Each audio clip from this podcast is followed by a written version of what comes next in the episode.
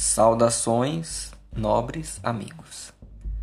Hoje eu trago uma reflexão sobre alguns pontos que, em alguns momentos, sem perceber, agimos com certa hipocrisia. Você já foi seu espectador?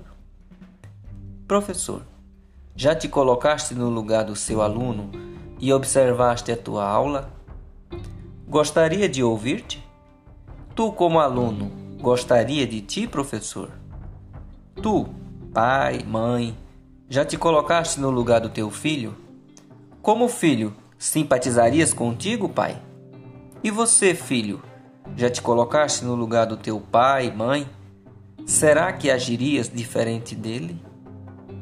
Tu, líder religioso, já te imaginaste como tua ovelha ouvindo os teus sermões? Colocarias em prática o que pregas? Patrão, já te imaginaste como funcionário? Tu, funcionário, agirias diferente sendo patrão? Apontar os defeitos é tão fácil. Exigir perfeição é tão cômodo. Dar lições de moral é tão pertinente. Difícil é não fazer o mesmo. Impossível é ser perfeito. Inconveniente é ser moralista. Olhe-se no espelho. Não este de vidro em que você penteia o cabelo ou retoca a maquilagem.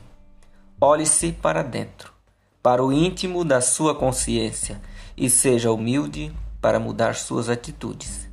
E quando isto acontecer, perceberás uma sinergia e, consequentemente, a paz. Abraços poéticos.